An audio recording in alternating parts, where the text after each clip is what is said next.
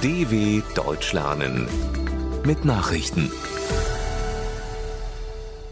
Freitag, 10. Februar 2023, 9 Uhr in Deutschland. Weiter erfolgreiche Rettungsaktionen im Erdbebengebiet. Auch vier Tage nach dem Erdbeben im türkisch-syrischen Grenzgebiet finden Helfer weiterhin Überlebende unter den Schuttmassen. In verschiedenen betroffenen Provinzen der Türkei wurden Medien zufolge Menschen gerettet, die mehr als 90 Stunden unter Trümmern gelegen hatten Aufgrund der immensen Zerstörungen und der Witterung mit Minustemperaturen kommt aber vielerorts jede Hilfe zu spät.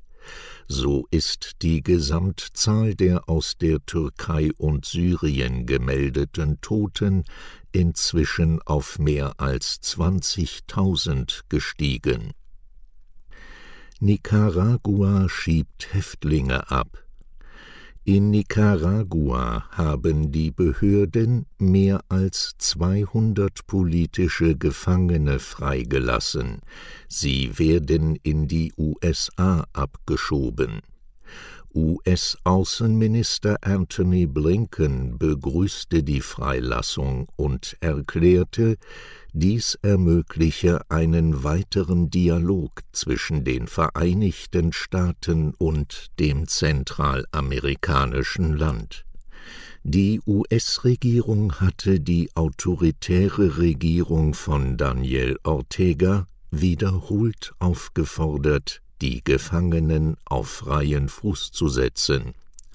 Unter ihnen sind nach Angaben der US-Regierung Politiker und Geschäftsleute, Journalisten, Vertreter der Zivilgesellschaft und Studenten. Sie sollen Aufenthaltsgenehmigungen von zunächst zwei Jahren in den USA erhalten. Südafrika reagiert auf massive Probleme bei Stromversorgung. Der südafrikanische Präsident Cyril Ramaphosa hat wegen einer massiven Energiekrise den Katastrophenfall für sein Land ausgerufen.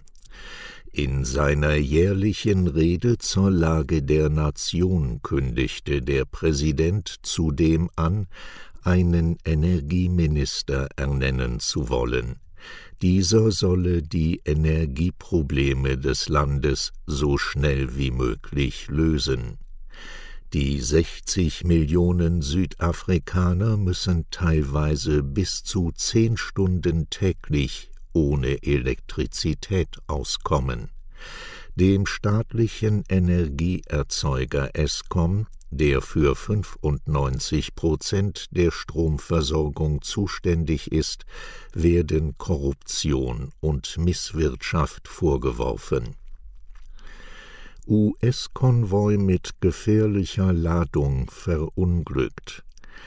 In Süddeutschland sind auf der Autobahn 6 zwischen Heilbronn und Nürnberg zwei Sattelzüge des US-Militärs ineinander gefahren. Sie hatten tonnenweise Sprengstoff und Raketen geladen. Bei dem Unfall wurden vier Militärangehörige verletzt, einer von ihnen schwer. Obwohl ein Transporter Feuer fing, blieb die gefährliche Fracht offenbar unbeschädigt. Die Feuerwehr konnte den Brand schnell löschen.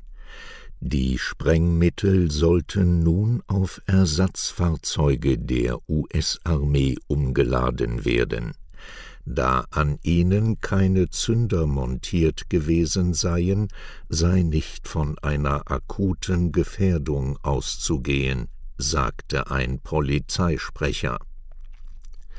Yahoo entlässt mehr als ein Fünftel der Belegschaft. Mit Yahoo hat ein weiterer US-Technologiekonzern Massenentlassungen angekündigt. Als Teil einer größeren Umstrukturierung der Abteilung für Werbetechnologie würden mehr als 20 Prozent der gesamten Belegschaft ihre Stellen verlieren, gab das Unternehmen bekannt. Der Schritt werde es ermöglichen, den Fokus auf das Kerngeschäft zu legen Yahoo ist seit 2021 im Besitz der Investmentfirma Apollo Global Management. Zahlreiche andere US-Technologie- und Internetunternehmen haben bereits größere Entlassungen angekündigt. Trump darf zurück zu Facebook und Instagram. Die gesperrten Konten des früheren US-Präsidenten Donald Trump bei den Social-Media-Anbietern Facebook und Instagram sind wieder freigegeben. Die Plattformbetreiber hatten die Suspendierung ausgesprochen, nachdem radikale Trump-Anhänger vor zwei Jahren das Kapitol gestürmt hatten, den Sitz des Parlaments in Washington. Damals war befürchtet worden, Trump könne seine Anhänger fortlaufend anstacheln und weitere Gewalt auslösen. Die zunächst unbefristete Sperrung wurde später auf zwei Jahre begrenzt. Nach Ablauf der Frist heißt es nun beim Facebook-Mutterkonzern Meta, von Trump gehe kein Risiko für die öffentliche Sicherheit mehr aus. Soweit die Meldungen vom 10.02.2023 dw.com/langsame Nachrichten